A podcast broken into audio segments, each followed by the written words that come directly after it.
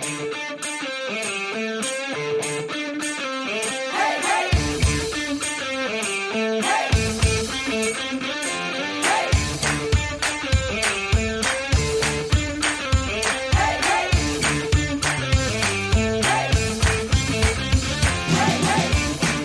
días, vecinas y vecinos. Bienvenidos a La Escalera, el podcast donde Enrique Ortiñas y yo hablamos de crecimiento y desarrollo profesional, además de todo lo necesario para salir adelante en este mundo digital. Hoy eh, estamos grabando el episodio número 67 y tenemos a un invitado muy especial. Se trata de Bosco Soler, nómada digital, mencionado en este podcast hasta la saciedad, creador del coworking online sin oficina, lanzador de proyectos digitales MVP en 24 horas, que además comparten streaming, como la última que ha hecho, sin código. Además de haber viajado por el mundo con lo que le cabía en una mochila y no demasiado grande como buen minimalista que es, lleva montando negocios desde la universidad. Ha hecho de profe en y en su propio programa de marca personal, Lánzame, con dos Zetas. Por último, destacar que siente un amor eterno por los pingüinos. Buenos días, Bosco, ¿qué tal? Buenos días, Antonio. Eh, buenos días, Enrique. La verdad es que esto de acabar con siento un amor eterno por los pingüinos, pues, pues, eh, pues, pues sí, pues es una buena manera de, definirme. Con lo único que no me, con lo único que, te quiero corregir es con lo de nómada digital. Ya no me, no me puedo definir así y, menos en estos tiempos. Eh, casi ya soy seminómada. Al final, ahora con, con base en Murcia, casi que voy y vengo hasta dentro de... Ya veremos qué pasa cuando pase, pase todo esto y, si volveremos al, nomadismo o, nos quedaremos más por aquí. Pero, pero ya, no, ya no me siento cómodo con la etiqueta de nómada digital. Bueno, y voy a, presentar también a Enrique, el pobrecito está ahí callado. Buenos días, Enrique. ¿Qué tal Buenos días, la semana? Bien, bien. Estaba escuchando muy atentamente a Bosco. Mm, yo tenía una pregunta relacionada justamente con esto que estabas comentando ahora, Bosco. ¿Cómo llevas el hecho de haber dejado el nomadismo, mm, entre comillas? Mal, mal. Em, ahora echo de menos un montón viajar, o sea, lo noto, lo noto muchísimo. El nomadismo no tanto, al final yo creo que el nomadismo son etapas en la vida y hay etapas en la vida en las que eh, tienes menos, no, ya las restricciones que puedas tener, sino que tú a lo mejor pues, pues, te apetece más o menos estar en continuo movimiento, ¿no?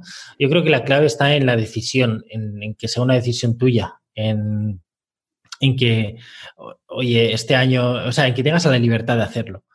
Eh, este año me apetece moverme más, este año me apetece moverme menos, es decisión tuya, ¿no? Y va por etapas en la vida. Hay a lo mejor etapas en las que necesito, pues como estos últimos años, ¿no? Estos últimos dos años, pues he tenido que estar mucho más centrado en sin oficina eh, para hacerlo, hacer que funcione y, no me he podido distraer ¿no? con, esas otras cosas. Ahora lo he hecho de menos un montón, ¿no? Y estoy esperando que pase, que, que la situación mejore y, poder viajar. No sé si eh, viajar por cuánto tiempo, eh, pero creo que la clave está en que es una decisión propia, en tener la libertad en levantarme y decir, estoy donde quiero estar, eh, estoy o me apetece irme, coger la mochila e irme a, irme a otro sitio.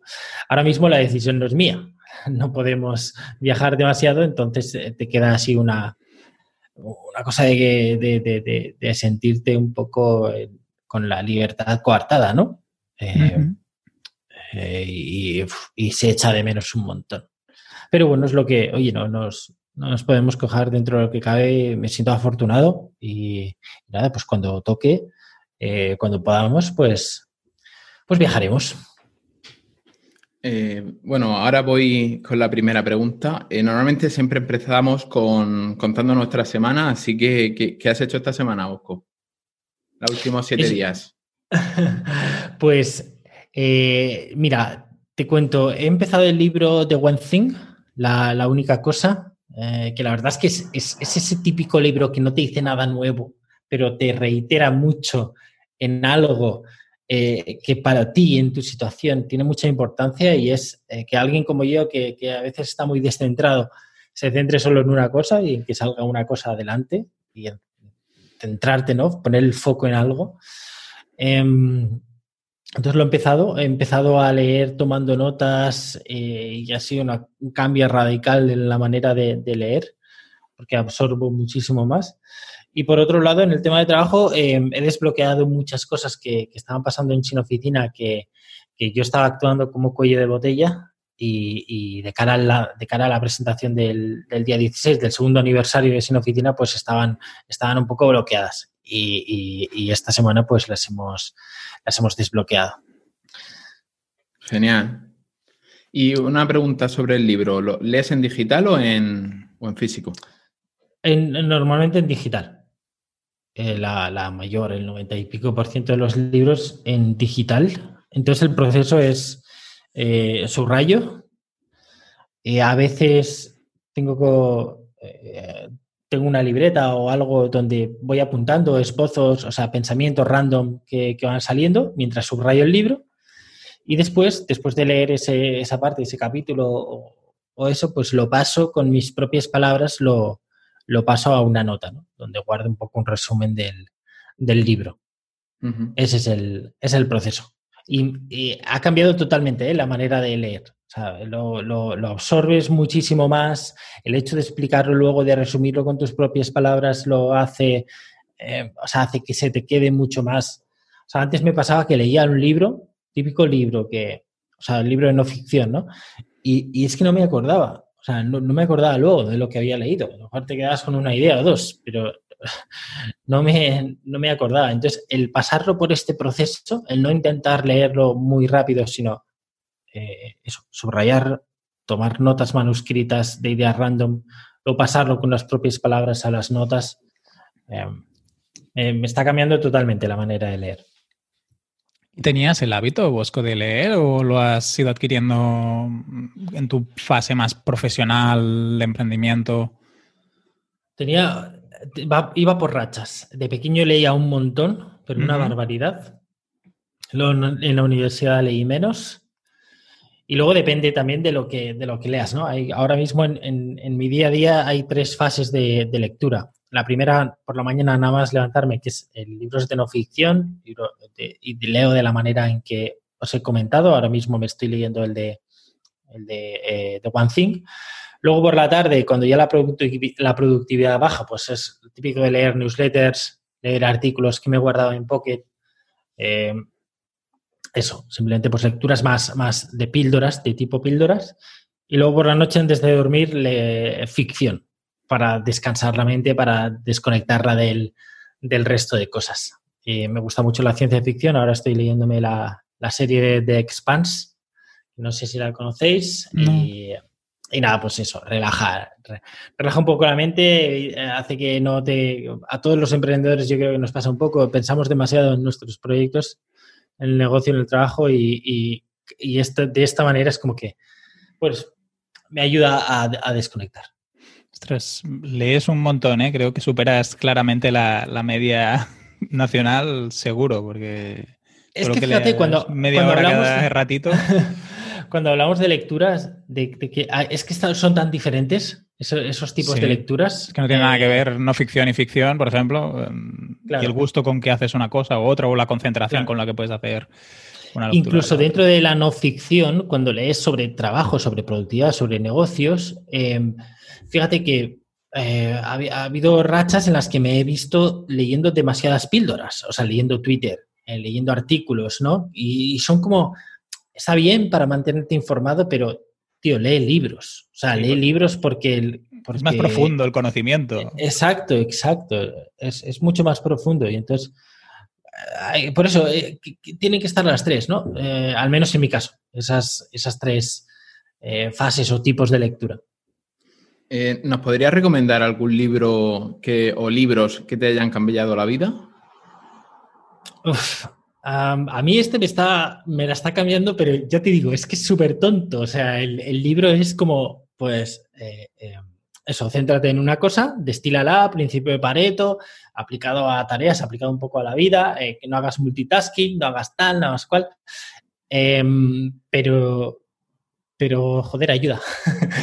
a mí me ha ayudado mucho. Pero bueno, que cambie, que el típico libro que te cambia la vida, pues yo creo que, y por eso son bestsellers, eh, casi que los libros que nos lo han cambiado la vida a todos, ¿no? El, de Tim Ferris de la semana laboral de cuatro horas, um, el de Padre Rico, Padre Pobre, todo eso, es un poco, pues, eh, depende de la fase en la que lo leas, ¿no? sobre todo cuando es algo, eh, cuando llegas de nuevas, te pueden, o sea, tienen ideas que te pueden impactar mucho, ¿no? Eh, no, tanto. Quizás esta, este de, One Thing eh, no tiene ideas que te impactan, pero tiene ideas que te hacen, que, te hacen crear hábitos, que te hacen mejorar un poco en, tu día a día. Y de las newsletters que has dicho, que, ¿cuál nos recomendarías para gente que está interesada en el desarrollo profesional? Que esté desarrollado. Eh, es, que cada, cada newsletter, o sea, yo, yo soy de la. de, de que cojas eh, tu área y sigas las newsletters de tu área y te crees un entorno de entorno formativo, ¿no?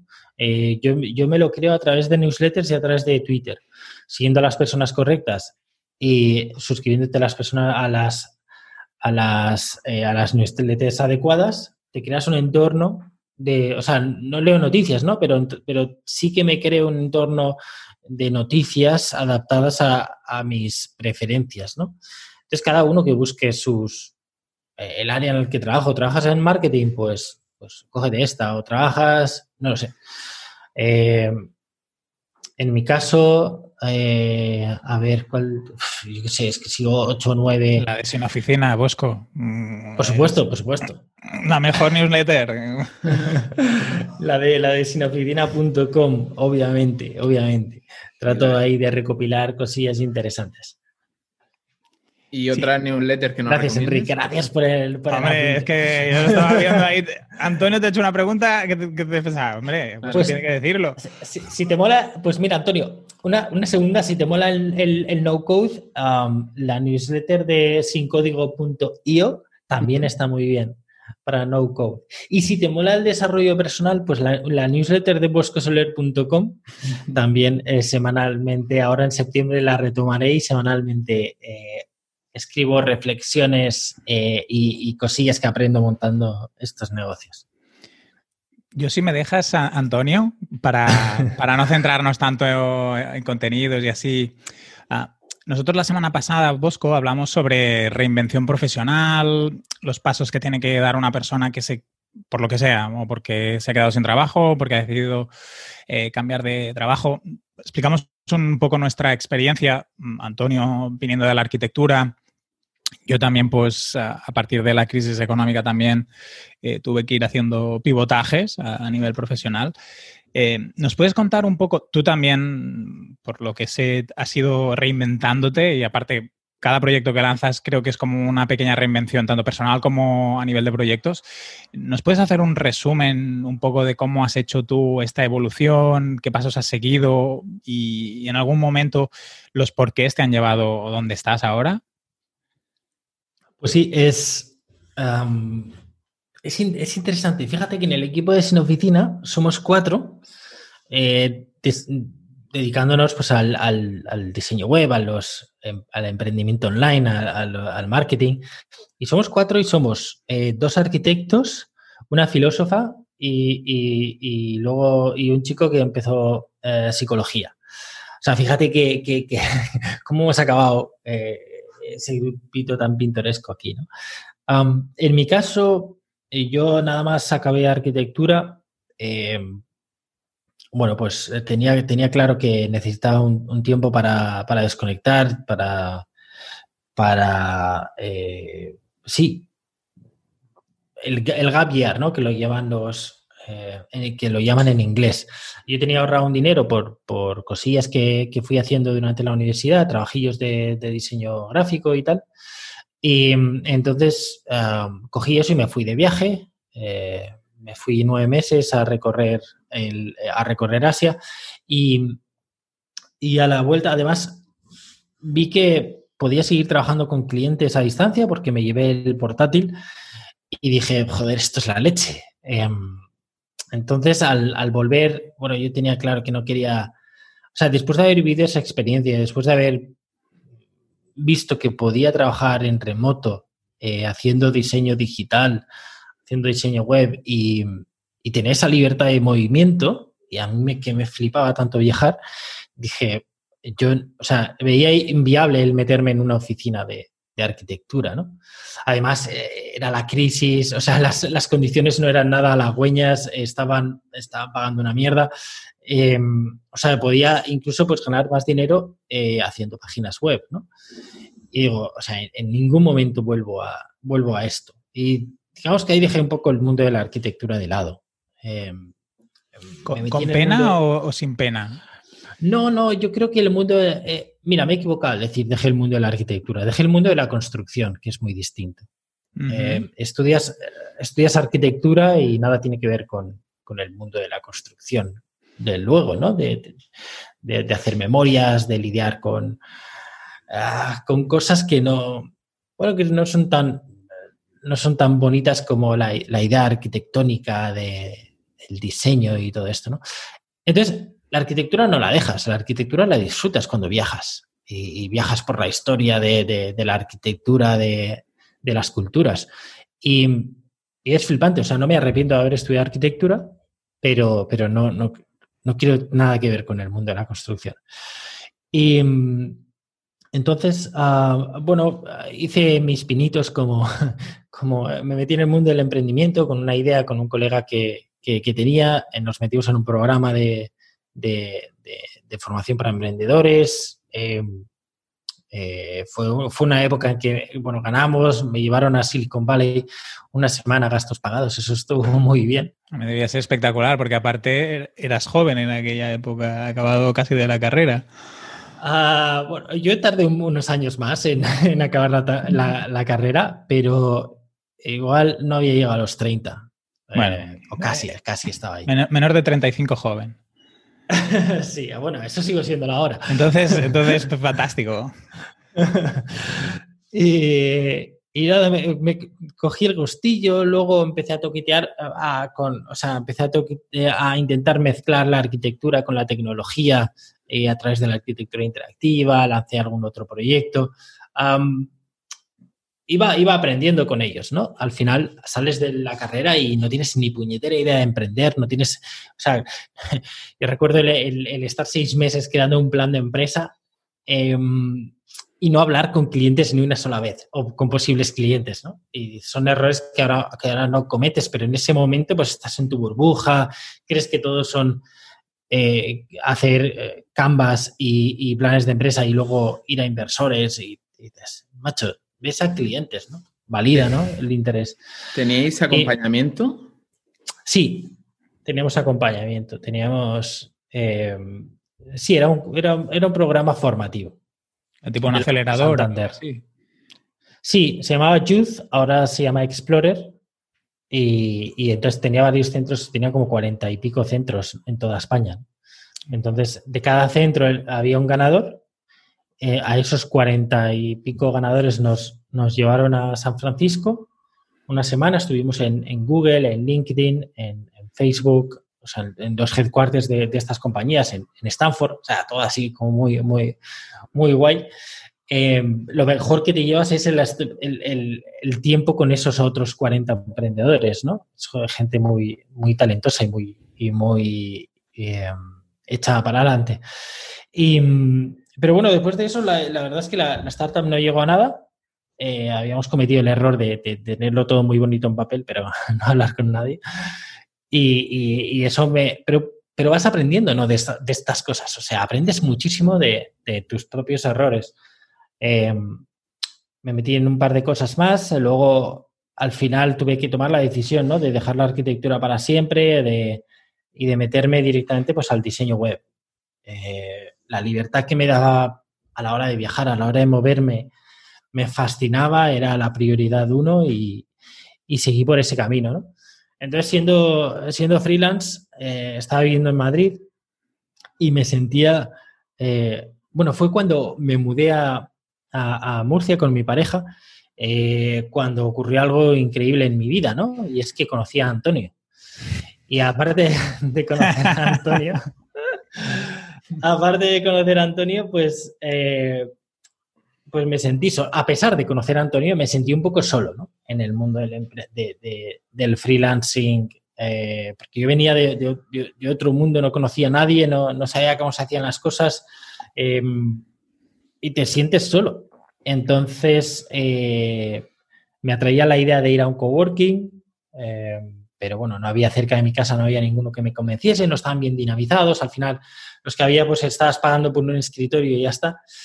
Y, dije, pues lo creo online. Y fue así como nació, nació sin oficina, con la idea de, trasladar esa idea de un, de un coworking físico, trasladarlo online. Esto fue hace dos años y desde entonces, pues, eh, digamos que ha, ido, ha ido evolucionando hacia, eh, he ido centrando mis esfuerzos. También trabajo, sigo trabajando con clientes, pero ya mis esfuerzos van encaminados a, sin oficina, con, parte de ellos también a, todo lo que rodea el movimiento de no code con, con sin código. ¿Puedes explicar qué es el no code y cómo y cuándo te dio por empezar a hacer cosas no code? Pues mira, me dio por empezar a hacer cosas no code antes de saber lo que era el no code. Y, era tan sencillo como que em, cometí, o sea, el, haber cometido el error de haber estado seis meses creando un plan de empresa con su prototipo, con tal, eh, me, hizo darme cuenta de que esa no era la manera de, llevar a cabo un, o, de materializar una idea de negocio. Y dije, vale, ¿cómo es la manera más rápida de hacerlo, de, validar? ¿no? O sea, empiezas a ver eh, sobre Lean, eh, sobre metodologías Lean, y entonces eso te lleva pues, a una serie de herramientas que se han denominado no code y que tienen eh, como característica principal que, que, te permiten crear cosas, te permiten crear un producto digital sin necesidad de saber programar. ¿no? Eh, un poco lo que hace WordPress, pero eh, digamos que te da más... O sea, WordPress te da muchas funcionalidades a través de plugins y tal, pero bueno, es, digamos que es low code. Eh, o, sí que tienes que tocar algo de, no code si quieres eh, quizás eh, tener más control sobre el proyecto, ¿no? Pero hay otras herramientas pues que te permiten crear productos digitales sin, tener ni idea, sin tocar el código y entonces poder hacerlo muy rápido, poder hacer crear una crear ese producto en, menos de 24 horas, lanzarlo al mercado y entonces ver la reacción, ver el interés que que, tiene la gente, ver si la gente está dispuesta a, adquirir ese servicio o ese producto o, esto y, y entonces te evitas pues lo que hice yo, ¿no? Meses de, meses de desarrollo en, algo que, que luego no, no funciona. Bosco, tú ahora que tienes una comunidad eh, de personas que te siguen, no sé si muy, muy grande, pero bueno, creo que bastante grande. Ah, para alguien que no tenga esa comunidad o esa mm, marca, marca personal o esa capacidad de influencia, ah, el, el no code, ¿cómo le puede ayudar? Porque al final sí que podrá hacer el proyecto, tú tienes la ventaja, creo, y creo que es una ventaja, que lanzas una cosa y tienes mucha gente que de golpe te está dando feedback. Si tu comunidad fuera de 100 personas, a lo mejor lanzas, pero solo llegas a esas 100, es difícil llegar a validar que esa idea está funcionando o no funcionando. ¿Qué le recomendarías a alguien que pues no está en, un nivel de, impacto alto? Es muy buena pregunta, Enrique. Eh, es muy buena pregunta. Eh, tienes toda la razón. Al final, cuando tienes una audiencia mínima viable, eh, puedes, puedes validar eso, ¿no?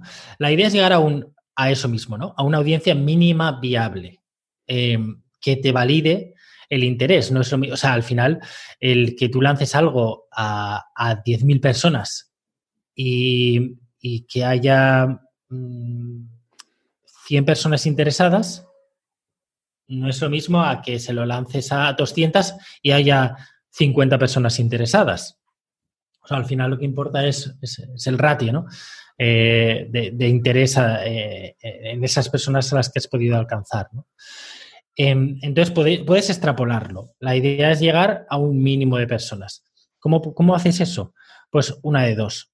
O lo pagas, eh, es decir, o, haces ads, o haces algún tipo de, campaña publicitaria, o algún tipo de, pues, de patrocinio, o de, ahora mismo pues puedes patrocinar una newsletter, puedes patrocinar una, entrada de blog, bueno, o lo pagas o lo cultivas, ¿no? Y, y lo cultivas, yo siempre digo, en cuanto tienes la idea, empieza a cultivar eso, ¿no?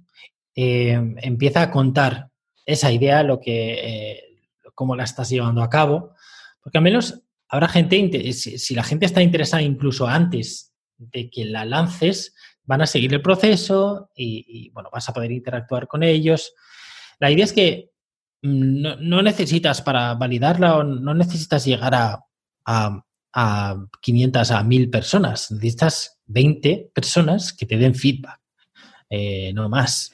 Y, ya está, ¿no? Em, y luego otra, otra, otra manera es, eh, es uno de los objetivos en Sin Oficina, ¿no? Eh, el hecho de estar en comunidad, tienes a más de 400 personas a las que les puedes pedir feedback les puedes decir, oye, tengo esta idea. De hecho, alguna de las ideas que he lanzado, como la de Sin Aula, nació de una idea que puse en Sin Oficina. Eh, y en Sin Oficina soy uno más. Eh, más allá de lo que la gente que pueda tener en el, pueda seguir en Twitter o, pueda leer mi blog, en Sin Oficina soy uno más. Entonces, lanzar una idea y, ver el feedback que te da la gente eh, dentro de una comunidad es, es, importantísimo. Por eso, o sea, Sin Oficina está funcionando también porque porque la gente lo percibe como una comunidad, no es una red social, sino que eh, es capaz de, eso, de poner un mensaje de, oye, tengo esta idea, oye, he lanzado esto. Y solo tienes que ver las reacciones que hay en, el hilo, de, en el canal de lanzamientos. Eh, o sea, como mínimo vas a tener un puñado de gente que te va a dar feedback y, va a ser feedback con esto, va a ser una crítica constructiva. Así que mi consejo es, ah, antes incluso de pagarlo, ¿no? Siempre vas a poder pagarlo. Eh, es que trabajes tu marca personal, eh, cuentes esa aventura, esa experiencia de, estar creando algo desde el principio, desde ya, compartas tu idea. Y, vayas, bueno, pues vayas haciendo, eh, vayas conectando con, esa, con esos primeros interesados y, les vas contando cómo, cómo vas creando la idea y que entres en una comunidad, sea sin oficina, sea otra, pero, pero trabaja en comunidad, es mucho más, aporta, o sea, es, eh, aporta tú, además, si la gente ve que aportas, la gente te va a aportar de vuelta. Eso es fundamental también, o sea, no entrar en una comunidad con, con la cosa de voy a spamear a saco, sino de verdad con la que te sientas afín. Puede ser sin oficina, puede ser otra, pero una comunidad con la que te sientas afín con, con, con los valores o con la gente que hay adentro y participa. Y llegado el momento, pues cuando necesitas ayuda de la gente para ese primer feedback, para ese primer impulso, lo vas a tener.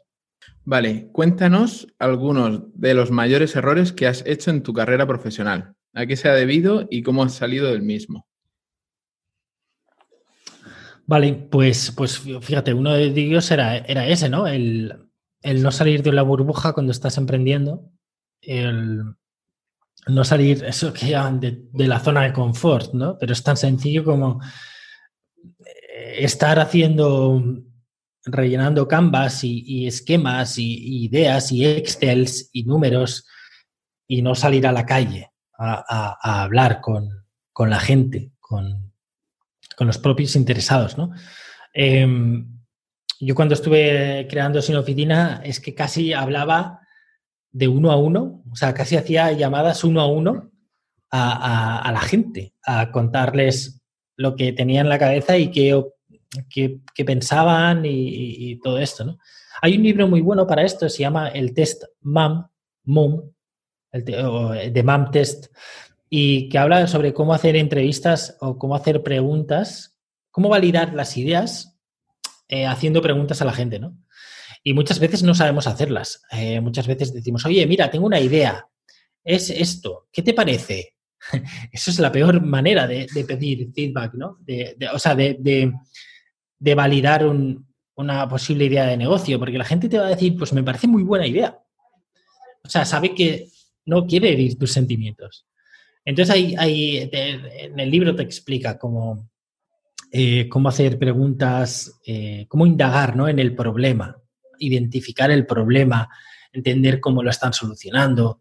Eh, al final, o sea, e, e, esa pequeña evaluación de, de tu idea te puede servir.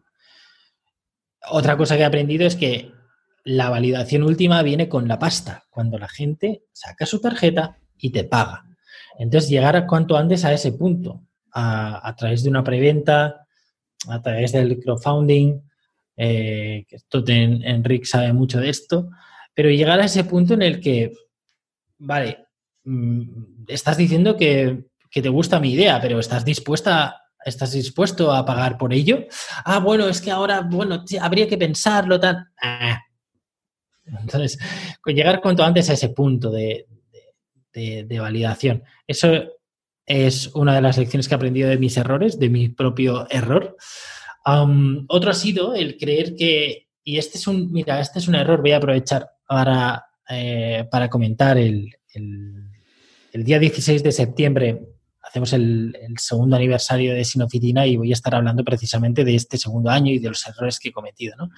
Uno de ellos, de los que voy a hablar más en detalle, es el, no haber delegado antes y el haber creído que Company of One, otro libro muy interesante de, de Paul Jarvis, significaba hacerlo tú todo, solo.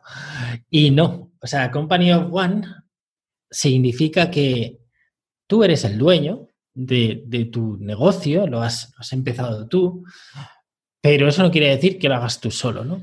Y que, que, lo lógico es que haya ciertas tareas que tú delegues. Hay un montón de, de, freelance, hay un montón de, gente en la que puedes apoyarte para determinadas tareas que no tienes, oye, no tengo por qué aprender yo cómo se hacen campañas de, Facebook Ads o, no tengo por qué ponerme a, o sea, llegar yo al nivel de, de desarrollo web que requeriría sin oficina, ¿no? Sino delegarlo. Eso es otro. Y, en eso me, di cuenta tarde, ¿no? Me, cuesta quizás cuando emprendes solo, em, le coges tanto cariño a tu proyecto, o sea, le, le, has dedicado tanto tiempo y le coges tanto cariño que crees que nadie lo va a, cuidar como tú, ¿no? Y es verdad, nadie lo va a cuidar como tú, lógicamente. Pero, pero también tienes que, aprender, bueno, pues a confiar en el trabajo de otras personas, en las capacidades de otras personas y, soltar lastre. Si no, no vas a avanzar. Eh, no vas a avanzar, lo lejos que, te gustaría. Esos son, yo creo que los que, que me vienen a la cabeza estos dos grandes errores. Seguro que habrá más de los que aún no he aprendido, porque te estoy hablando de errores que he cometido y que he aprendido de ellos, pero habrá más, seguro, de los que no he aprendido todavía. ¿Y algún acierto, Bosco, para no centrarnos en los errores? ¿Algún acierto que hayas dicho, ostras, gracias a haber hecho esto o haber tomado esta decisión, por ejemplo, si en oficina ha tenido un crecimiento más importante o he tenido tiempo para hacer otros proyectos? La respuesta al error sería delegar, ¿no? Como acierto. Mm. Pero alguno otro que nos puedas apoyar o que tengas, que seas muy consciente de él. Sí, a ver, hay aciertos ha habido muchos también. No, no, no, no estaría funcionando así si no habría aciertos. Em, yo creo que uno de los aciertos fue lo que comentaba, ¿no? El, ir, o sea, el, tratar a las, a las personas em, de uno a uno. Eh, o sea, tanto para invitarles a, a entrar en Sin Oficina, a, aquellos que yo pensaba, oye, mm, que, les podría eh, servir. Eh, o sea, hacer muchas cosas que no escalan. Saludar a cada miembro en persona, conocerme, conocer, eh, o sea, hasta que, hasta que fuimos 300 o así, yo sabía los nombres de, de cada uno, sabía a qué se dedicaban. Entonces, esto me permitía también ser el conector si alguien estaba buscando a alguien, venía a mí y, decía, mira, pues eh, habla con este, ¿no?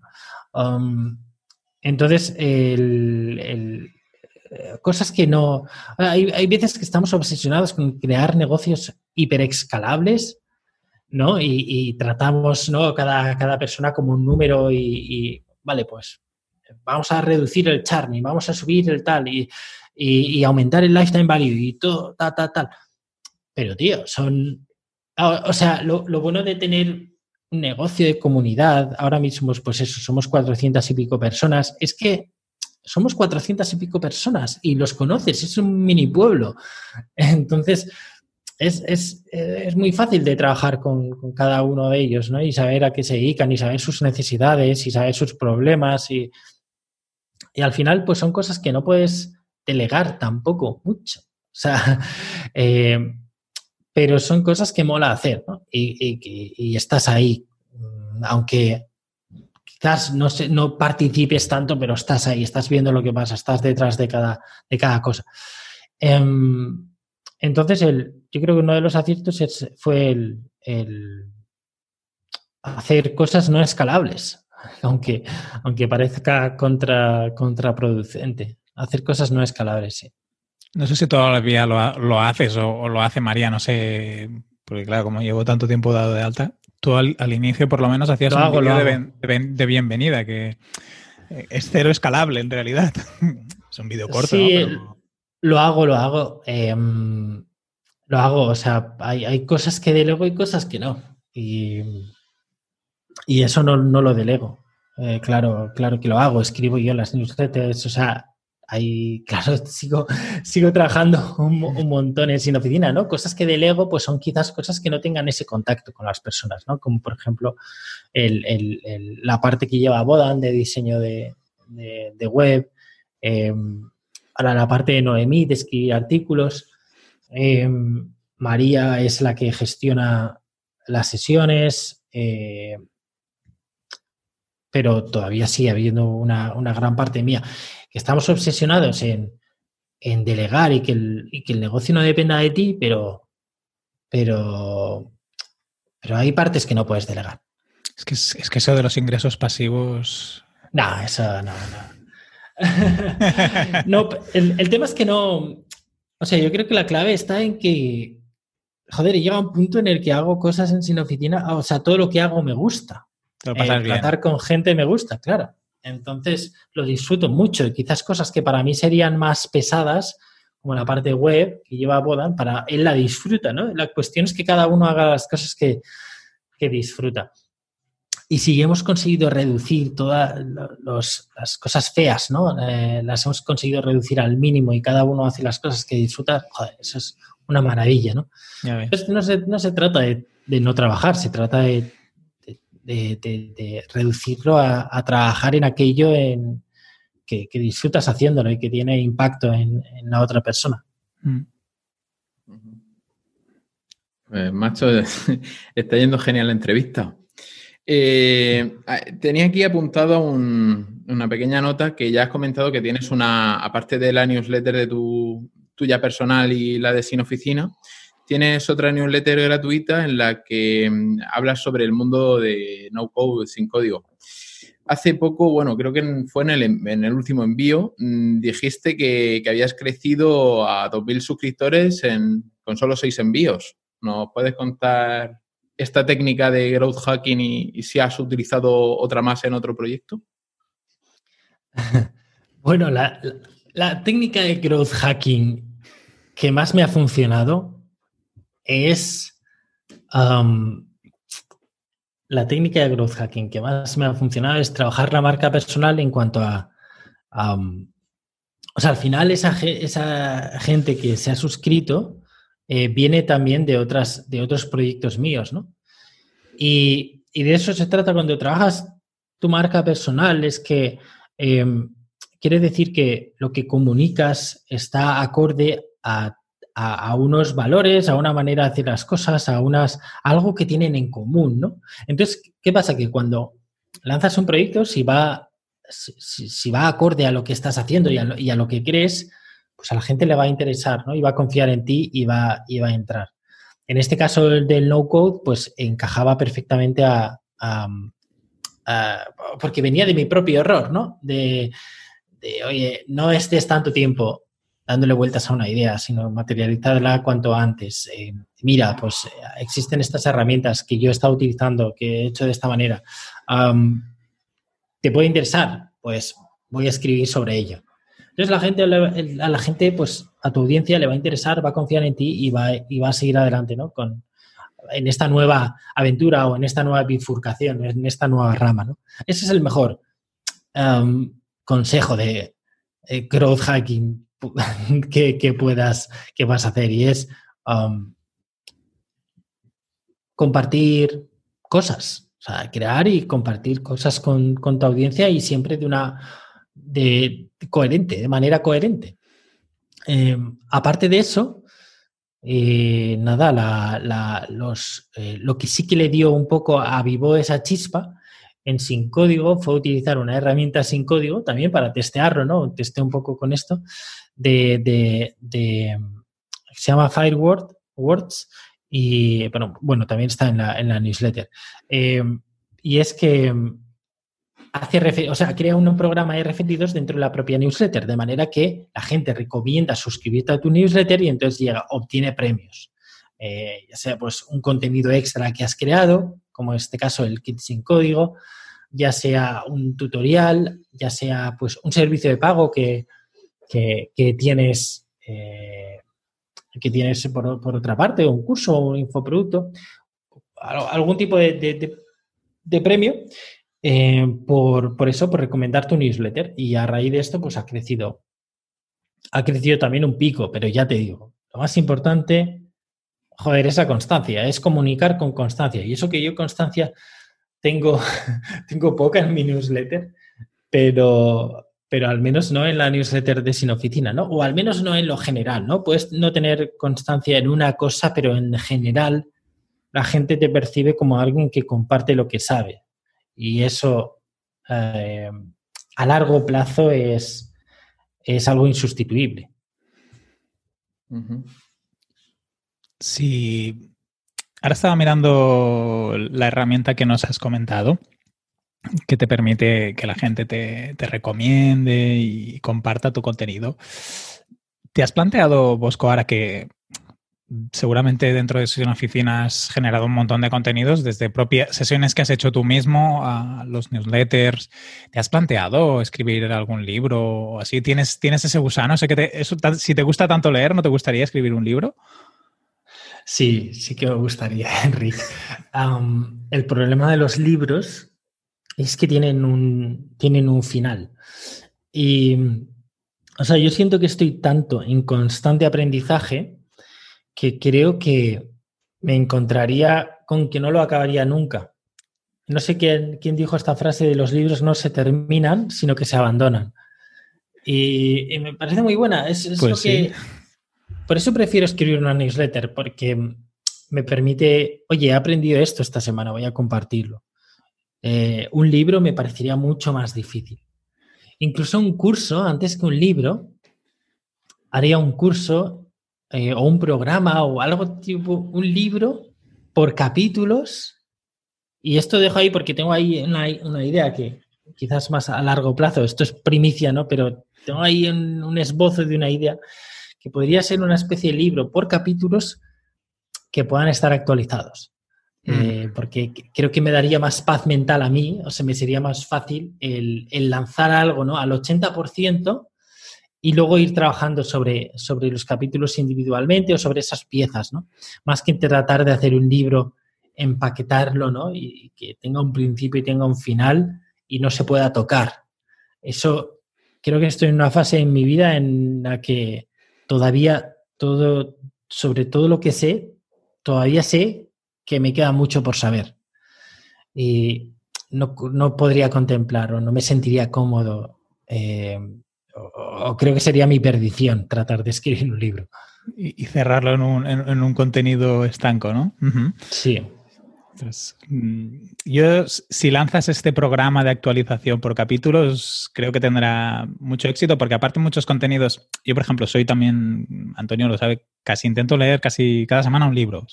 A veces no puedo, pero Y a veces te das cuenta cuando estás leyendo cosas más estratégicas y así, pues sí que, bueno, generalmente no, ha cambiado tanto el mundo como para que algo que tenga 10 años haya que modificarlo. Pero otras cosas que a lo mejor son más específicas o que tienen más referencias a, técnicas o a, cosas más concretas, a lo mejor ahí sí que se nota el desfase o cómo se orientan. No sé, cómo se crea una empresa ahora seguramente es muy diferente de hace 50 o 60 años. Y, y aunque algunas bases sí que te puedan servir, pues hay cosas que no. Entonces, el, hecho de actualizar los contenidos de los libros mm, o que se hagan reediciones para mí es importante. Cuando me compro un libro, por ejemplo, siempre miro la temática, evidentemente, y el autor, pero también cuál es el año de edición, si es una segunda edición, si es una tercera edición, eh, para esas revisiones, porque al final el contenido puede llegar a quedar obsoleto como tal. Sí. Depende del área, claro.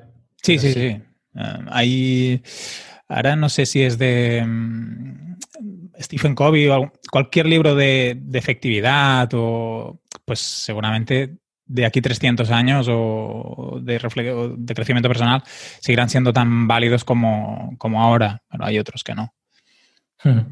Y mm, Bosco, eh, volviendo al tema de la comunidad, nosotros estamos, bueno, ya lo hicimos el año pasado, pero esta nueva temporada queremos ahondar más en, la creación y el crecimiento de, nuestra comunidad de vecinos. Eh, ¿Nos darías algún, algún consejo, algún tip para, para empezar a crear una comunidad fuerte como, como la tuya? Aparte del que ya nos has dado del ir persona a persona, captación uno a uno. Pues a ver, os puedo dar os puedo dar muchos, ¿no? A ver, lo primero es que tiene que haber una razón de ser más allá de, em, de, vosotros dos. Quiero decir, em, si vosotros dos, ¿vale? O sea, la gente tiene que querer eh, pertenecer a una comunidad no solo porque estáis vosotros, porque si la gente quiere estar donde estáis vosotros, hay otras comunidades donde a lo mejor coincidís vosotros dos, ¿no? Entonces, tiene que haber algo que caracterice vuestra comunidad más allá de vuestra presencia y es la, personalidad de la comunidad. ¿no? Y esa personalidad de la comunidad eh, la dictan los valores de la comunidad, ¿no? Es como el ADN de una comunidad. Eh, y eso es difícil de crear, pero, pero es lo que hace una comunidad, es que tenga personalidad, que no sea replicable, que no sea un grupo de Facebook de, freelancers como uno de los mil que hay, ¿no? Em, entonces, esa, ¿cómo creáis esa personalidad? ¿no? ¿Cómo creáis esa...? Pues una de las maneras es como lo estáis haciendo, creando un contenido que de alguna manera le dota de, personalidad. O sea, de, porque que bebe de vuestras dos marcas personales, ¿no? De vuestras, de vuestras personalidades. Es como si se fusionan. Entonces, eh, o sea, tenéis que verlo, vamos a llevarlo a un extremo, ¿no? Eh, imagínate, o sea, al final, si, alguien dice, eh, sin oficina, ¿qué es? Ah, pues una comunidad de emprendedores y de freelancers, ¿no? Vale. Pero ¿es eso solo? O sea, si yo me, si yo entro y a lo mejor hay freelance eh, haciendo auto, o sea, haciendo spam o, gente, a lo mejor jugadores de, yo qué sé, de, póker o de apuestas o de, o de, o de negocio o de dropshippers eh, spameantes, no, lo sé, como em, haciendo o sea, comportándose quizás o, usando estrategias ah, mm, que quizás yo no, aprobaría, ¿no? eso ya le está dando una, personalidad, es algo que no esperas encontrar ahí, ¿no? Entonces, más allá de una comunidad de X personas, eso es como la, parte superficial, ¿no? La parte definitoria, pero tiene que haber una personalidad, ¿no? Unos, unos valores que dicten el, el feeling, la esencia, la, eh, no sé si me explico, ¿no? El, cómo la gente interactúa entre ellos, que, sí, esa, esencia, esa cultura, ¿vale? Es como la cultura de una empresa. Cuando se habla de cultura de una empresa, cultura de una empresa es como una empresa, yo qué sé, una empresa que hace X, que hace impresoras.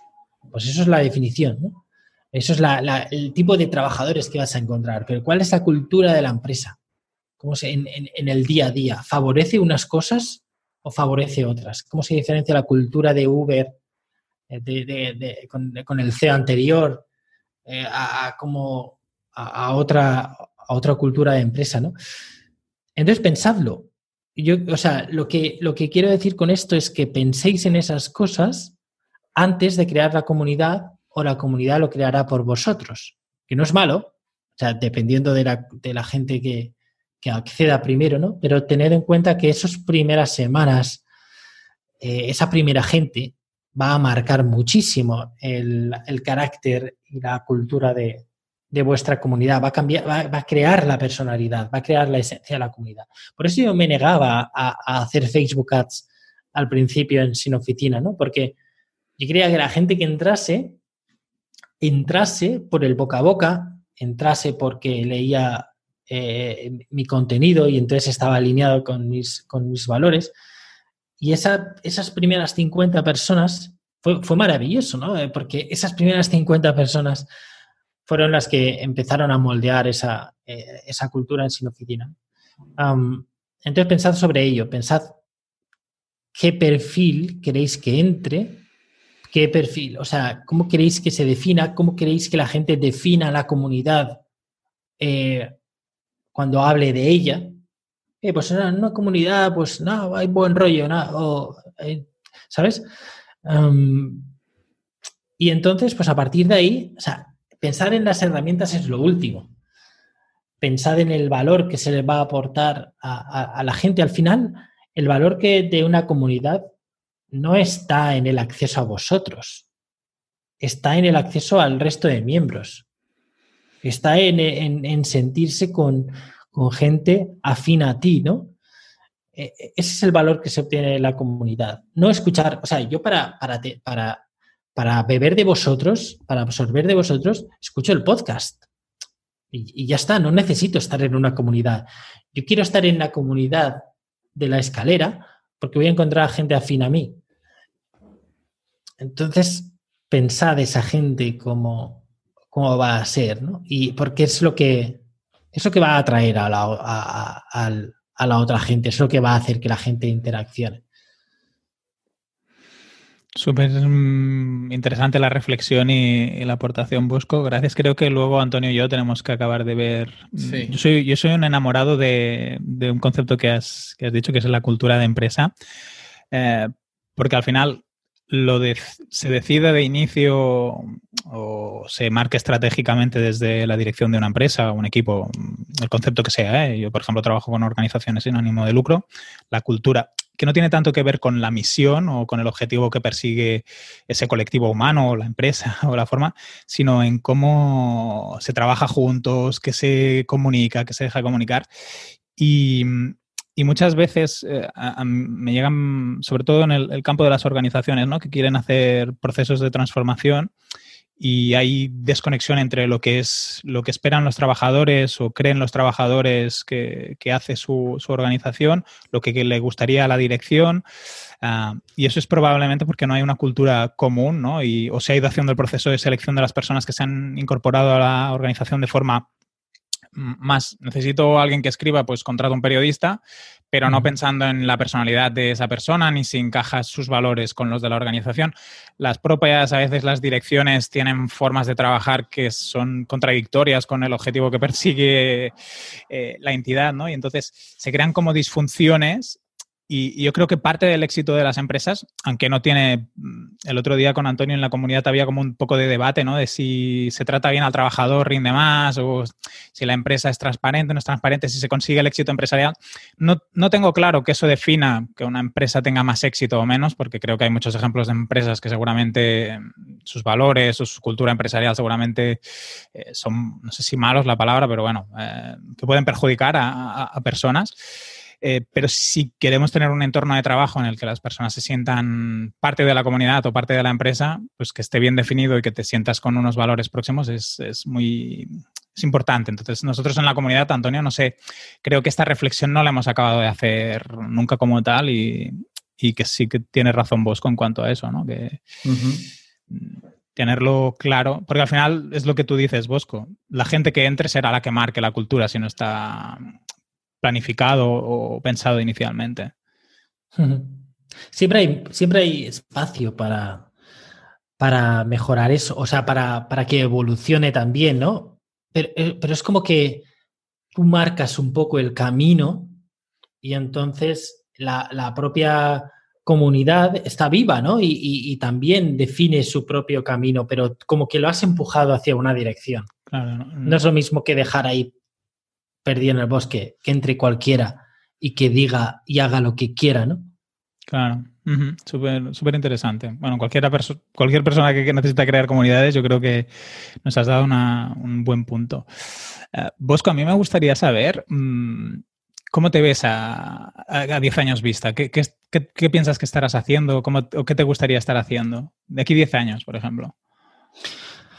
Pues de aquí 10 años, pues, em, pues, hombre, entiendo que con una familia formada, con criajo, una criaja revoloteando por ahí. Em, eh, eh, em, y luego, en cuanto, quizás en no, me veo en 10 años quizás en, Murcia, por, no, por la ciudad en sí, sino por, porque em, creo que me canso pronto de, los sitios, entonces eh, habré variado, pero habremos variado, cambiado, pero quizás en el aspecto laboral, eh, viajando también, viajando mucho con, en familia entonces, y luego en el aspecto laboral, eh, sin oficina, por supuesto, em, creo que es de, todos los proyectos el, que, que, seguirá vivo muchos años eh, porque disfruto haciéndolo y al final pues no voy a dejar de, emprender y no voy a dejar de ser uno más yo. O sea que creo que en la, vida no dejamos de ser emprendedores, ¿no? Entonces es una... no, no, voy a dejar de estar ahí, luego no voy a dejar de mantenerlo. Em, y quizás virar hacia un aspecto más, más filosófico, no, lo sé, como... Eh, o, más o más de escritor, más de creación de, contenido escrito, ¿no? He descubierto que me tranquiliza, me gusta y, me gustaría seguir, seguir escribiendo y, seguir aprendiendo cosas, ¿no? Eh, teniendo tiempo, quizás no con, trabajando relativamente pocas horas en cuanto a, lo que es el trabajo y dedicando tiempo pues a mi familia, a viajar y a aprender y a compartir. O sea, digamos que esas, un poco esas, esas cuatro, familia, viajar, eh, leer y escribir, leer, aprender y compartir. ahora es como lo veo, o sea, como, como me veo, otra cosa es, es luego lo que pase, pero, bueno, de aquí 10 años haremos otra entrevista y veremos, nos contarás en, qué estatus, ¿no? Y, qué, te gustaría hacer en ese momento. Que a lo mejor a veces cuando pasa el tiempo también vamos modificando los, las aspiraciones vitales. Que sí, totalmente. Todo va cambiando. ¿Te puedo decir cómo creo que te veo de aquí un tiempo? No sé si 10 años, ¿eh, Bosco? Claro. ¿Sí? Claro, claro. De hecho, creía que me ibas a decir, te puedo decir cómo te veo, porque te veo borroso, porque de repente mi cámara estaba como desenfocándome. Ah, no, no, no, Dime, dime, dime, por favor. Eso, no, sé si la palabra sería business angel, porque ahí te implicaría inversión o tú que, que tuvieras la capacidad de invertir en otros proyectos, pero sí que te veo como mentor, a lo mejor sería la palabra, ¿no? Que pudieras pilotar o acompañar a personas que creen proyectos o no code o con, más recursos o menos por, tu perfil personal, todo lo que has ido construyendo, eh, aparte de escribir y viajar y tener una familia, eh, yo no te conozco mucho, Bosco, realmente tengo más las, nociones de fuera. Creo que serías eh, un gran acompañante de personas que quieran lanzar proyectos propios o empresas que necesiten hacer eh, virajes en, su estructura, porque tienes unas nociones de, del, emprendimiento, de, cómo se mueve la sociedad, de conocer a los clientes, que a veces eso es lo que les falta a muchas empresas, a muchos proyectos. Y yo creo que en ese punto no sé si en dos años o un año creo que podrías jugar un papel protagonista para, esas personas. Pues fíjate, me atrae la idea, pero tengo una. siento un rechazo o, tengo un miedo, quizás es, quizás es el típico síndrome del impostor, pero yo creo que ahí hay también un rechazo hacia, hacia ser mentor, eh, hacia la palabra mentor también. Y, quizás es porque, pues bueno, estamos tan abordados de de mentores y de vendehumos que, que te enseñan a, lanzar tu negocio que no me quiero ver en esa responsabilidad. O sea, creo que me implicaría demasiado. O sea, si ya ahora me implico en Sin Oficina a, que la gente tenga éxito y me está pagando, bueno, me está pagando, está pagando al, a Sin Oficina 20 eh, euros al mes y, me implico y me, y me, sabe mal cuando alguien no lo aprovecha, eh, no, me, no, me, imagino lo mal que o, lo implicado que me sentiría y lo mal que me sentiría si algo si alguien acude a mí y no y, fracasa con su negocio, ¿no? Con su idea. Entonces, em, no me gustaría tener esa responsabilidad. No me, no me, gustaría. Quizás lo más parecido es lo que estoy creando con Sin Código, que es eh, precisamente una especie de programa formativo de, materialización de ideas, desde la generación de una idea hasta, el lanzamiento en, poco tiempo, utilizando herramientas no code, utilizando, pero habiendo mucha carga teórica de, de, checklist, ¿vale? De, oye, evaluación de la idea en base a ciertos parámetros, materialización con esta serie de herramientas, lanzamiento y, decisión y en base a unas métricas básicas, en base a eso, si pivotamos, si seguimos, si abandonamos. Pues eso, empaquetarlo un poco en, algún tipo de programa formativo y, de alguna manera volcar todo eso que dices, volcarlo en algo, en, algo así, ¿no? En algo más eh, self-paced, en algo más a, cada uno a, su ritmo. Pero la responsabilidad de ser mentor, no sé, quizás es cobardía, ¿eh? quizás es eh, quizás me tengo que quitar la... No, tampoco, es que, es que tampoco me considero eh, eh, experto en, No lo sé, no lo sé. La verdad es que no, no sabría qué decirte, Enrique. Me ha gustado, o sea, me, veo, me veo, pero a la vez no me veo y, tengo miedo de, cargar con esa responsabilidad. Yo creo que lo harías muy bien, ¿eh? O sea. te, lo, te lo agradezco, te lo agradezco, Enrique. Fíjate que yo eh, llevo, bueno, preparando la entrevista llevo un par de días ahí pensando ideas y escuchando otras entrevistas para ver qué te podía preguntar, porque te conozco a nivel personal y, más o menos sé cómo ha ido tu evolución y tal. Y fíjate que yo te veo en un futuro siendo más un, Emilio Márquez o un Cipri Quintas, siendo un conector. No sé si, si los conoces a los dos que he mencionado. Me suenan, pues básicamente que, en parte es, será un, producto de lo que llevas, de la carrera que llevas hecha. Eh, ellos, bueno, no se dedican eh, exactamente a esto, pero son lo que ellos hacen por vocación, que es conectar a personas. Por ejemplo, yo ahora mismo necesito algún experto en, en yo qué sé, en, marketing para ONGs y voy y te pregunto, te pregunto, oye, Bosco, tal, que necesito a alguien con este perfil y, me falta el tiempo. entonces tú pegas un par de telefonazos y dices, tú no te preocupes que en media hora te lo te busco a la persona o, mañana te, escribo un mensaje y tal. Y te veo más haciendo ese papel, porque además también en la parte de tuya personal eh, estás muy dedicada a las personas, estás muy, muy implicado con, los proyectos de la gente y, es una manera rápida de, ayudar a las personas. Rollo, yo no, yo no te puedo ayudar, pero conozco quién te puede ayudar, porque además tú tienes una red de contactos brutal, no todos están en sin oficina, pero sí que tienes capacidad de, como tú has dicho, de, decir, oye, pues me voy a, o, como la ruta que hiciste por España de conocer nuevos perfiles, de, ir a conocerlos en persona.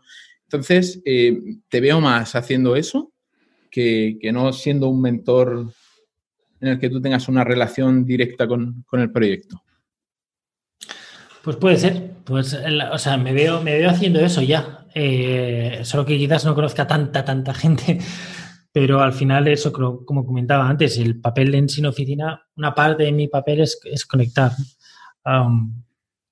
pero quizás ahí lo que me falla, Antonio, es que es que ah, yo me veo mucho más viajando o centrándome en, mi familia que, o sea, llegará un momento en que, ah, o sea, hay veces que necesito fases de solitud no sé si os pasa a vosotros, estamos expuestos a tanto ruido que, que mi cabeza... Has dicho solitud. Solitud, solitud. Quería decir solitud, que es distinto a soledad. La soledad es cuando... La soledad, tú puedes estar rodeado de gente y sentir soledad. Pero la solitud es algo, es buscada. Es, es, es, es una elección propia de irte a un, a un sitio a, a estar contigo mismo. Y, eso es lo que a veces, eh, a veces necesito y a veces, a veces busco. Em, eh, hay eh, desintoxicación de redes sociales, o sea, desconectar de, de, cosas. Al, principio era duro cuando tienes un negocio de, membresía, ¿no? Y porque en, en un negocio de pago único, por ejemplo, la gente te paga y ya está. Tú no, tú no conoces al que no te paga, ¿vale? En un negocio de membresía es como el que se da de baja de tu newsletter, pero peor. pero el, impacto es peor, ¿no? Entonces, al principio lo llevaba muy mal, ¿no? Era como, ¿qué ha pasado? ¿Qué he hecho? ¿Qué, he hecho mal? ¿Qué he hecho mal? Em, y, estaba, estaba todo el día en Slack, o sea, eh, viendo que, o sea, era, era, era insano. Al principio es necesario, pero ya un momento en que era, en que no, que tenía un poco que desconectar de eso. Y hay veces que, necesito, que sigo necesitando eso y que viajar me ayuda mucho a, desconectar, la lectura, el, alejarme mm, por temporadas de, la tecnología. Y, entonces me sería difícil estar conectado, ¿no? Esa, esa, esa imagen de, conectar, de, de, ir a eventos y tal. A veces me cansa, me cansa ir a, ir a, ir a, eventos o me cansa eso, ¿no? Y entonces me repliego en, en, en esos ambientes de, eh, de eso, más de, de burbuja, de desconexión. ¿Y qué haces para desconectar, Bosco, ahora que lo estás comentando? Pues una cosa que ahora no puedo hacer, viajar. y, luego, eh, otra cosa es simplemente, o sea, como que no hago nada activamente, sino que directa, pues no entro en varios días a las redes sociales o, el email. entonces paso quizás, pues, mm, paso más tiempo pues leyendo eh, pues, o, escribiendo. Em, cuando puedes cambiar de entorno, ayuda, ¿no? El, viajar ayuda. Pero mientras tanto, pues. Yo, por ejemplo, ahora viajo evidentemente menos. El, momento, el, tiempo de transporte de un lugar a, otro, a, veces es cansado por todo lo que implica, ¿no? Tienes que ir a, pues si vas en avión, pues todos los controles, y sí. Pero son muchas horas en las que te da tiempo de, reflexionar y de pensar, sobre todo cuando vuelves de algún sitio que has visitado o que has estado, pues si te has ido, bueno, sé, al, Cadí o al, a, hacer, a, PICs de Europa, cualquier lugar, ¿no? El tiempo, el regreso después de haber estado unas horas contigo mismo, aunque sea con más personas, ¿eh? porque al final eh, puedes tener esos momentos de desconexión y ese tiempo de vuelta, yo es por ejemplo de las cosas que echo de menos en tiempo de mí, porque normalmente pasa que cuando estás en el avión pues no tienes internet también, cosa que se te ya te permite pues unas horas de desconexión o en el transporte público a veces estas conexiones no son del todo buenas. Y son momentos que creo que a veces eh, no les damos valor porque nos cansan, pero que dan tiempo sus imágenes a, estar reflexionando con uno mismo. Por eso te preguntaba, ¿eh? porque no sé si has hecho nunca el Camino de Santiago. Sí. Sí, de, hecho es una de las cosas que recomiendo eh, a la hora de cuando la gente, porque el, viaje este largo lo hice solo, gran parte de ello, y, la gente dice, ostras, ¿y cómo puedes viajar solo y, tal? Y no te sientes solo y todo eso. Eh, y la verdad es que la, manera para iniciarte en, el, en viajar solo em, es hacer el Camino de Santiago. Me pareció una gran manera. Hice el Camino de Santiago hace ya bastantes años, pero lo hice solo. Lo hice entero desde Saint-Champier-de-Port en, en, Francia. Y, y, fue un mes en el que estuve, o sea, fui sin tecnología, tenía un iPhone para aquel entonces y me lo, me lo dejé. Fui con un tonto móvil de estos que solo llamaba y enviaba mensajes. Una cámara, me acuerdo, llevé una cámara, en vez de llevarme un, un, puñetero iPhone, que lo tenía todo ahí, pues no, lo cogí y lo, y, lo separé en eh, un tonto móvil para llamar y decir que, que estaba bien de vez en cuando. además, con una tarjeta diferente, que en el número solo lo sabían mis padres, Em, una cámara de fotos de estas, de una Kodak de estas de, cartón, eh, desechables. Y, luego el mapa, el mapa del Camino de Santiago del Decathlon que venía como en folletitos. Y, una libreta. Y una libreta, ¿no? O sea, ahí te das cuenta de, lo increíble que ha reducido, eh, o sea, de cómo han juntado todas esas funcionalidades, ¿no? Los smartphones. Pero bueno, en ese momento no quería internet, no quería redes sociales. Entonces fue, fue, la mayor desconexión que he hecho en, los últimos años, ¿no? Un mes sin, internet, sin, sin nada. Y, y joder, fue, fue genial. Eh, fui solo, pero en ningún momento estás solo. no, pues siempre hay gente. gente, claro. Y los vas conociendo y, los, y te vas quedando con, con, ellos, ¿no? Pero, pero a la vez no dependes de nadie. No, no tienes que cargar con nadie, nadie te, frena, nadie te acelera, vas a tu ritmo y ya la gente, bueno, pues la encuentras cuando, cuando, cuando llegas, ¿no? Es algo súper recomendable que hago a todo el mundo. ¿Tú también lo has hecho, Enrique?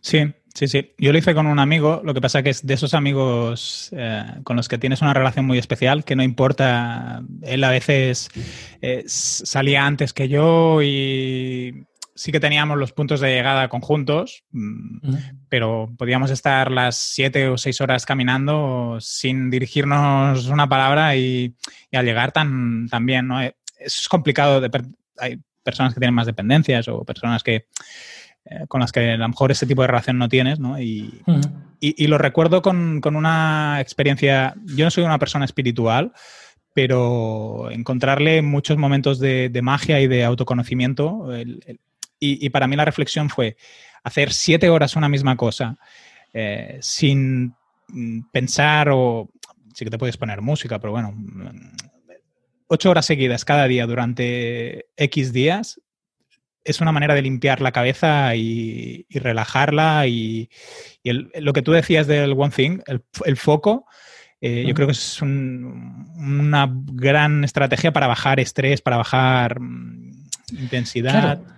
¿Qué haces en tu vida cuando no tienes redes sociales?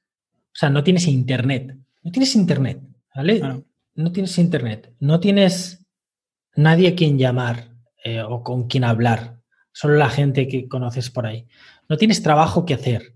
No tienes nada que... O sea, de repente tu vida se simplifica hasta el punto en el que lo único que tienes que hacer es levantarte, andar, eh, llegar, ducharte, lavar la ropa, comer, pasear por el pueblo que, en el que estás, hablar con la gente, hablar, o sea, de repente cero preocupaciones, o sea, todo solo te preocupas de llegar simplificada al máximo. al punto siguiente o a lo que te habías previsto. Y si no llegas porque, no sé, o te has despertado más tarde o ha llovido y tal, pues paras y no pasa nada. Y ya será, alargas un día más. Es, Eh, es que es, curioso porque ahora mismo, hoy en día, no, no nos permitimos un rato de... Porque yo recuerdo estar ahí, ¿no? Y, o sea, ni tener cascos de música, no tener nada. yo tampoco, ¿eh? Estabas en un hueco y decías, ¿qué hacías? Y en lo que antes, pues a lo mejor sacas el smartphone y te ponías a chequear el WhatsApp o, tal. No, no, o sea, no, tenías nada de eso, ¿no? Y es, es, curioso cómo no podemos ahora mismo estar con... Eh, eh, eh, siempre tenemos que tener la cabeza... Es que Ocupado. Mi cabeza está ocupada con todo, con trabajo, con... Vas a correr y podcast, lavas los platos y podcast. tenemos como mucha necesidad de... No hace mucho en, Twitter estaba viendo, ¿no? Que decía, ostras, en vacaciones, ¿no? Todo el mundo formándose, leyéndose, o por lo menos es lo que se dice, ¿no? En redes sociales. Y, había la reflexión, ahora no sé si era Diana Cebes, que es una diseñadora, eh, que decía, ostras, pues yo este verano no me he leído el, manual del, buen diseñador, he preferido descansar en la playa, ¿no? Que al final también necesitamos esos momentos de parar y frenar el día a día. Sí, es, es un poquito el, lo que siente la gente, es un poquito el, síndrome este del FOMO, de Fear of Missing Out, que es por eso que, están todo el día chequeando el Twitter, el, las noticias o, las redes sociales para ver qué está pasando, para, hostia, no quiero sentir la, sensación de que me estoy perdiendo algo. Están no, ¿eh? Estamos, estamos. O sea, yo me incluyo. Sí, sí, todos. Es, creo que es algo más social o, del segmento de gente que tiene negocios, no sé. Em, y, luego, por otro lado, está la sensación que yo tengo, el, por qué estoy tan siempre intentando hacer el multitasking, que es la sensación de que quiero aprovechar más el tiempo. O sea, si estoy haciendo algo, quiero estar haciendo otra cosa también a la vez. Aunque, o sea, una cosa que necesite concentración y otra cosa que no. Y, lo que, bueno, ya me estoy dando cuenta hace mucho tiempo, pero en las últimas semanas mucho más, que es que eh, al hacer una cosa y ya está, la haces mucho mejor, mucho más rápido y entonces el tiempo que invertías antes en hacerlo compuesto, ahora puedes hacer las dos cosas separadas y mejor. Em, eso es una de las cosas que, en el libro de The One Thing, eh, una de las mentiras de, que habla es el, del multitasking. Y, y, es una de las, o sea, y precisamente ayer sobre todo estuve centrándome en, o sea, dedica un día a observar lo que haces y a coger y a decirte a ti mismo en voz alta, voy a hacer esto y no hacer otra cosa hasta que no haces eso. O sea, es que estamos tan programados para, para ese multitasking, para ir de una cosa a otra, que no somos conscientes de que estamos saltando de una cosa a otra. Es que no lo somos, aunque queramos evitarlo, ¿no? Entonces, hasta que no coges y dices, voy a hacer esto y, no voy a hacer otra cosa, no voy a, no, no es que se me ha ocurrido un tweet en, no, no, no, no, haz esto. hazlo y luego si acaso haz lo otro. Exacto. Una de las razones por la me acabo de comprar un monitor externo, eh, ya era hora, em, eh, estaba trabajando, llevo años trabajando en un portátil de 13 pulgadas y, y, y, no, quería, no quería comprar un monitor externo porque Em, realmente trabajando en una pantalla pequeña me centraba y ahora mismo, desde Sin Oficina, es que mi labor es casi de gestión, ya casi no diseño. Entonces, me ayuda a centrarme y tal, pero bueno, he decidido comprar un monitor de 27 pulgadas, de repente es el doble de tamaño, bueno, el doble de diagonal, que son cuatro veces el área.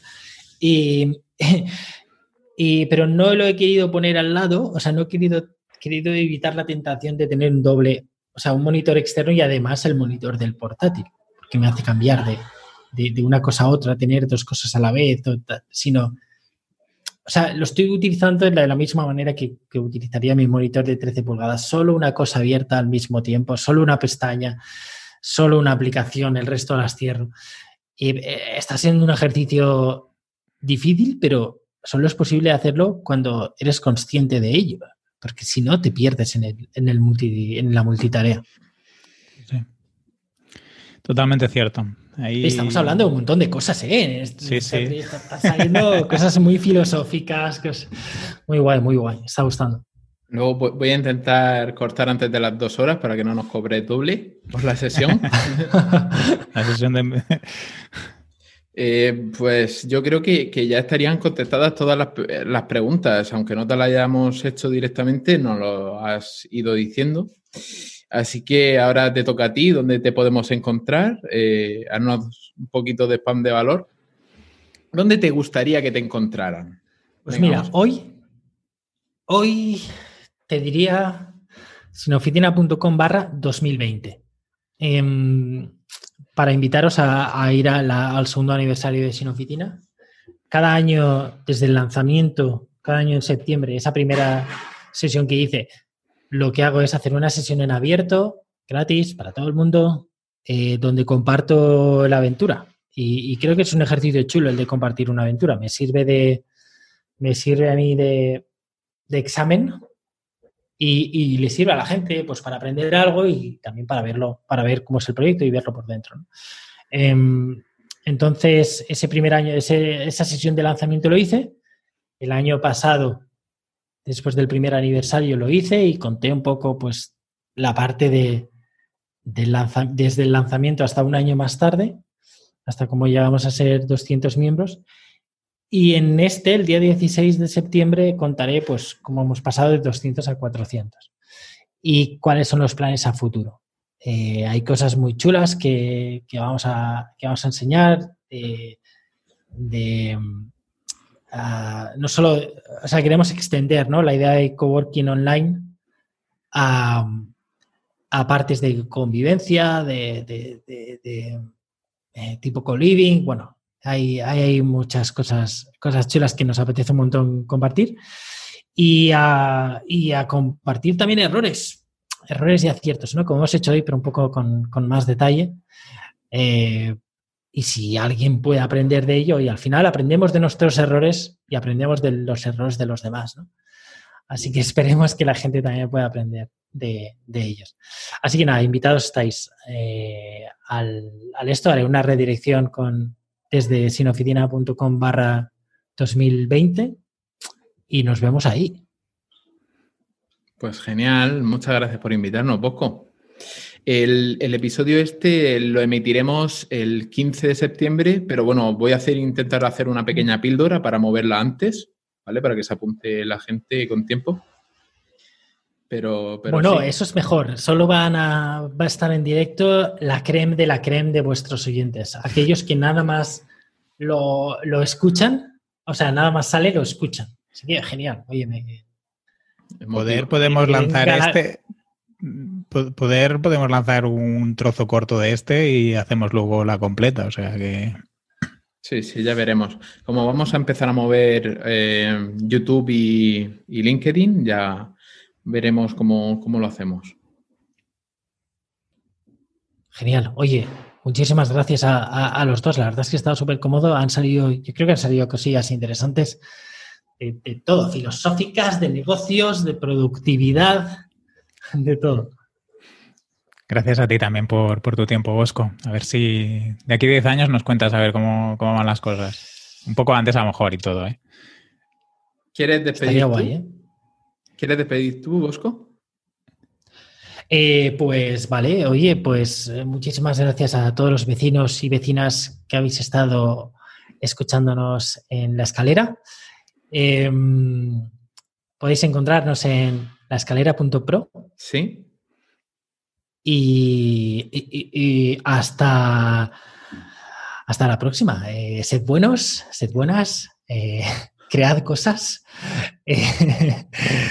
¿Tengo que añadir algo más, Antonio y Enrique? No, ya está. Despedida, un abrazo y nos vemos la semana que viene.